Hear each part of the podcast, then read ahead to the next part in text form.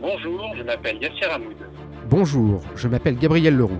En cette période de crise sanitaire et économique, En cette période difficile où nous sommes beaucoup à être confinés, nous nous sommes demandé comment l'économie allait rebondir, comment nos entreprises allaient renaître, comment nous allions tous nous remettre au travail avec des craintes et des espoirs. nous nous sommes demandé ce qui allait se passer le jour d'après. Rebondir, Rebondir, le micro-podcast pour préparer l'après-crise. Pour initier cette réflexion, nous nous sommes tournés vers des psychologues, des économistes, des philosophes, des spécialistes du management, de la stratégie, des personnes issues de l'entreprise, et d'autres encore pour de courtes interviews tonifiantes et éclairantes.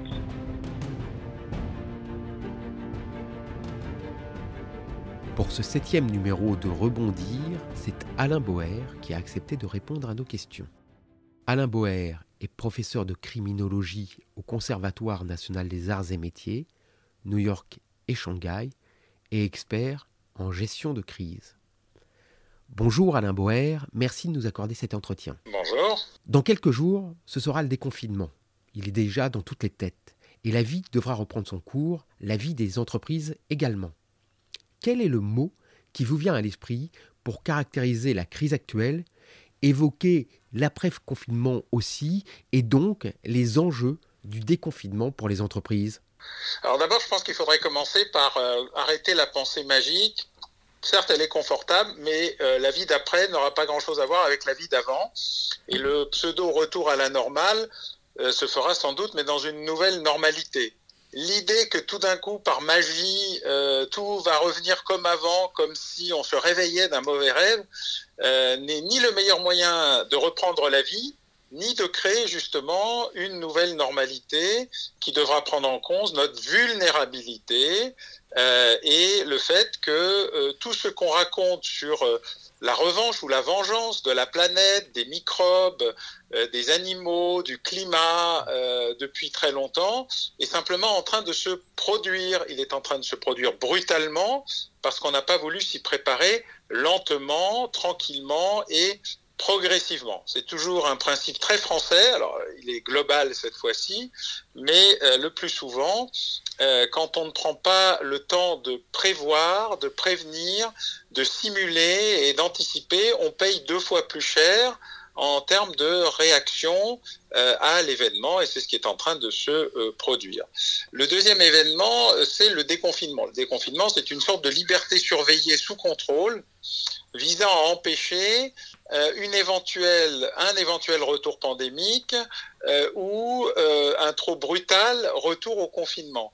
Car depuis plusieurs mois, nous ne luttons pas contre la pandémie, nous essayons de sauver notre système hospitalier euh, avec les moyens du bord, système qui a été affaibli depuis une dizaine d'années, euh, qui a eu le malheur euh, de s'être préparé à une crise qui n'a pas eu lieu, et la pensée magique a voulu que si elle n'avait pas eu lieu, c'est donc qu'elle n'aurait jamais lieu. Un peu comme si vous demandiez le remboursement de votre prime d'assurance parce que votre maison n'a pas brûlé ou votre voiture n'a pas été volée. Euh, et donc, euh, le déconfinement est en fait euh, un relâchement des conditions insupportables sur le long terme du confinement, avec les moyens du bord et le système D. Un très bon élève qui est Taïwan, des élèves euh, qui sont euh, euh, bien notés pour leur préparation, leur anticipation, leur flexibilité, dont certains sont des pays du Sud et pas tous des pays du Nord, la Corée du Sud certes, mais le Portugal, la Grèce, l'Allemagne, la République tchèque. Bref, beaucoup de pays donnent d'excellents résultats et en termes de mortalité et en termes de retour à une vie économique euh, acceptable. C'est le cas de l'Autriche également. Et puis d'autres se sont enfoncés péniblement euh, euh, dans la crise. La France est un moyen mauvais élève, le, plus mauvais étant probablement pour l'instant les États-Unis et peut-être le Brésil. Et donc voilà, cette crise est une première crise totale, globale. Elle touche tous les secteurs en même temps pour la première fois dans l'histoire moderne de l'humanité. Et donc euh, le déconfinement sera un lent et progressif euh, processus d'adaptation à une normalité que nous sommes en train de créer. Dans une tribune récente parue dans les échos, vous affirmez qu'il va falloir apprendre à travailler en univers Covid-19. comment les entreprises peuvent-elles outiller leurs managers pour les aider à organiser le travail différemment? Oui, j'ai écrit cette tribune avec Laurent Capelletti, qui est un grand spécialiste euh, de l'espace économique. Moi, je suis plutôt un spécialiste euh, des crises criminelles et terroristes ou de la gestion de crise en général, puisque toutes les crises se ressemblent en réalité. Euh, leur origine peut être différente, mais la manière dont on les traite est, est à peu près la même. Qu'a-t-on appris dans cette période? D'abord que le premier élément, celui qui avait le plus perturbé euh, les entreprises, euh, c'est évidemment d'avoir protégé euh, leurs salariés, leurs outils de production et pour celles qui sont très ouvertes au public, leurs clients. Le deuxième, ça a été de sauver leur modèle économique. Et le troisième, ça a été d'inventer un dispositif de savoir comment elles allaient travailler après. Toutes celles qui sont dans la nostalgie, ont déjà perdu. Celles qui sont dans l'amnésie euh, ont perdu et vont reperdre. Celles qui sont dans la proactivité, dans comment je fais pour, euh, vont probablement gagner la sortie, euh, la sortie de cette crise. D'abord simplement en considérant que tout ce qui est massif et pas cher est terminé le low cost, le tourisme, le package, les boîtes à sardines, euh, du transport, euh, euh, bref, tout ce qui avait été fait pour gagner et limiter la distance et, gagner des espaces et accélérer les rythmes, tout ce qui était hors du naturel, tout ce qui était accélération du temps et de l'espace, et donc rétractation du temps et de l'espace va devoir brutalement euh, se réadapter. Donc un siège sur deux dans les avions, un siège sur deux dans les restaurants, un siège sur deux dans les parcs de loisirs, un siège sur deux dans les théâtres, un siège sur deux dans les cinémas. C'était pas fait pour le confort, c'était fait pour l'équilibre économique. Ce qui veut dire que le low cost et le high volume vont connaître deux adaptations brutales, mais absolument indispensables, y compris parce que cette fausse économie du tourisme était une économie délétère euh, dangereuse et sans aucun intérêt autre que l'idée qu'on allait se promener d'un coin à l'autre du globe, aussi empaqueté dans des sardines que euh, dans le RER euh, B ou aux mauvaises, aux mauvaises horaires, ou C plutôt. Donc il y a une révolution de cette affaire. Deuxième élément, eh bien c'est possible. C'est possible dans l'industrie, c'est possible dans le monde de l'immobilier de bureau, c'est possible dans les transports, même si évidemment ça bouleverse de manière importante les choses. C'est possible dans le télétravail, même s'il va falloir maintenant réglementer le télétravail pour éviter que ça devienne une zone d'abus, euh, car le télétravail n'est pas une libération euh, ni un espace euh, pour glandeurs et, et, feignants et paresseux. C'est une vraie contrainte. ceux qui sont passés au télétravail, c'est mon cas dans le secteur académique, n'ont jamais autant travaillé.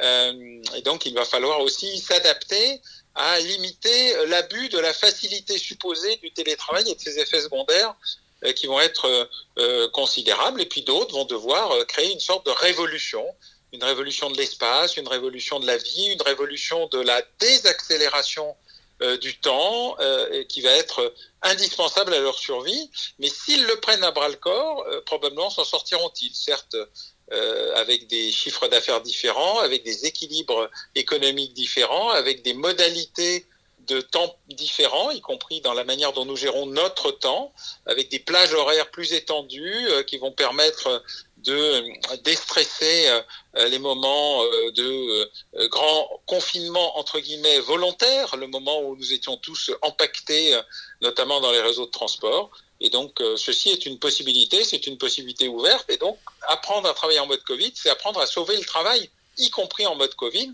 Et comme je l'indique souvent, le Covid-19 n'est que le début d'une longue série d'autres crises pandémiques à venir qui ont déjà eu lieu, auxquelles nous avons échappé. Celle-ci, nous n'avons pas échappé, mais elle est très faiblement mortelle, heureusement. Elle l'est beaucoup, mais faiblement. On peut imaginer ce que ce pourrait être une épidémie dix fois plus mortelle ou cent fois plus mortelle. Et donc, il va falloir se préparer non seulement à celle-ci, mais aux autres. Avec la pandémie de Covid-19, nous faisons face à une crise sanitaire inédite à laquelle nos sociétés et nos entreprises étaient peu préparées. Mais d'autres risques nous menacent. Selon vous, quel est ou quels sont les prochains dont il faut se prémunir Alors, comme toujours, il y a tous ceux qu'on regarde, euh, et on a toujours cette habitude exceptionnelle de fermer la porte de l'écurie une fois que le cheval s'est échappé. Donc, euh, probablement serons-nous mieux préparés à la crise du Covid-19, mais on était très bien préparés à la H1N1, et l'amnésie euh, nous a atteint assez brutalement, puisque c'était il y a moins de dix ans. Euh, nous avons, avec patience et détermination, déconstruit tout ce que nous avions préparé.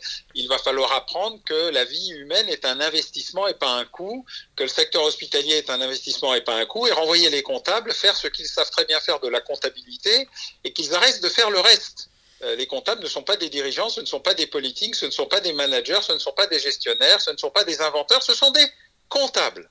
Et donc le retour de la comptabilité à l'étage comptabilité, indispensable pour le bon et le sain équilibre de la gestion, me paraît euh, déjà indispensable. La deuxième crise qui arrive, qui est déjà là, euh, et qui est l'autre virus qui vient, sera le virus cyber car euh, pendant cette crise, une partie de, voleurs et de criminels plus ou moins amateurs se sont déjà lancés dans des opérations de rançongiciel plus ou moins développées, de blocage, y compris d'attaques d'hôpitaux, ce qui pourrait dire, de ce point de vue-là, est un peu le comble. Hein. On ne tire pas sur les ambulances, on ne tire pas sur les hôpitaux non plus. Mais la prochaine crise majeure, du fait justement du télétravail, de l'explosion euh, de l'usage des réseaux, euh, de réseaux extrêmement peu sécurisés, je pense à Zoom notamment, euh, et de tout ce qui est en train de bouleverser à la fois la confidentialité et la vie économique de l'entreprise, va poser de très nombreux problèmes euh, dans un avenir extrêmement proche. Donc, euh, nouvelle crise pandémique et surtout une très importante crise cyber. Dans cette période difficile de confinement et de confinement de l'économie que nous vivons, Avez-vous vu quelque chose de positif, comme par exemple une prise de conscience, une sensibilité au risque, qui va aider les entreprises et leurs collaborateurs à rebondir, mais surtout à avancer désormais? Alors d'abord, il y a eu une très grande solidarité, et je rappelle que pour la première fois dans l'histoire moderne du monde, on a choisi la vie plutôt que l'économie.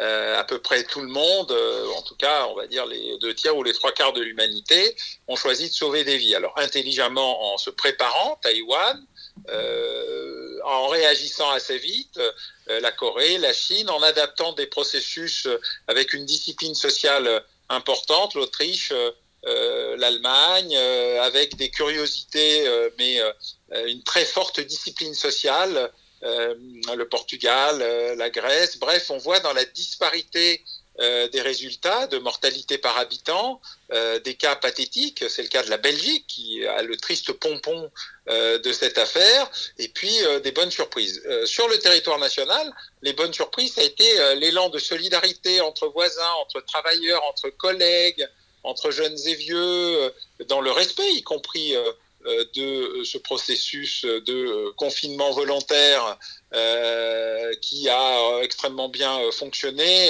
et beaucoup plus par la volonté et le désir de survie des individus que par l'ampleur euh, des effectifs de forces de l'ordre et des contraventions euh, émises. 66 millions euh, de citoyens enfermés chez eux pendant, on va dire, deux mois, avec un très faible nombre de contraventions et un respect assez développé des règles, me paraît être plutôt une bonne nouvelle. Maintenant, c'est la confiance qui va faire la différence.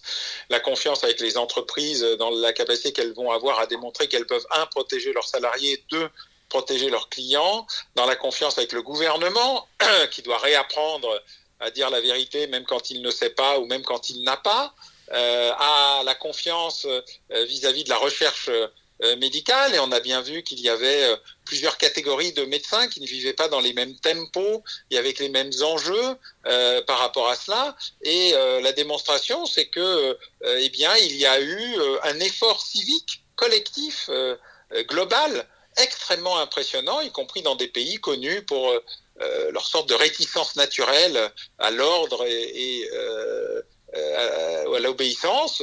L'Italie a été un modèle de résilience civique qui mérite des applaudissements plus que des critiques et sur lequel beaucoup ont à apprendre sur la capacité qu'a un peuple, même rebelle, à créer les conditions d'une survie collective alors même qu'on lui dit oui mais ça ne touche que les vieux, euh, oui ça ne touche que ci, que ça. Non, en fait, tout le monde a voulu sauver des vies et c'est une très bonne nouvelle. Dernière question Alain Bauer, c'est une question que nous posons à tous nos interviewés.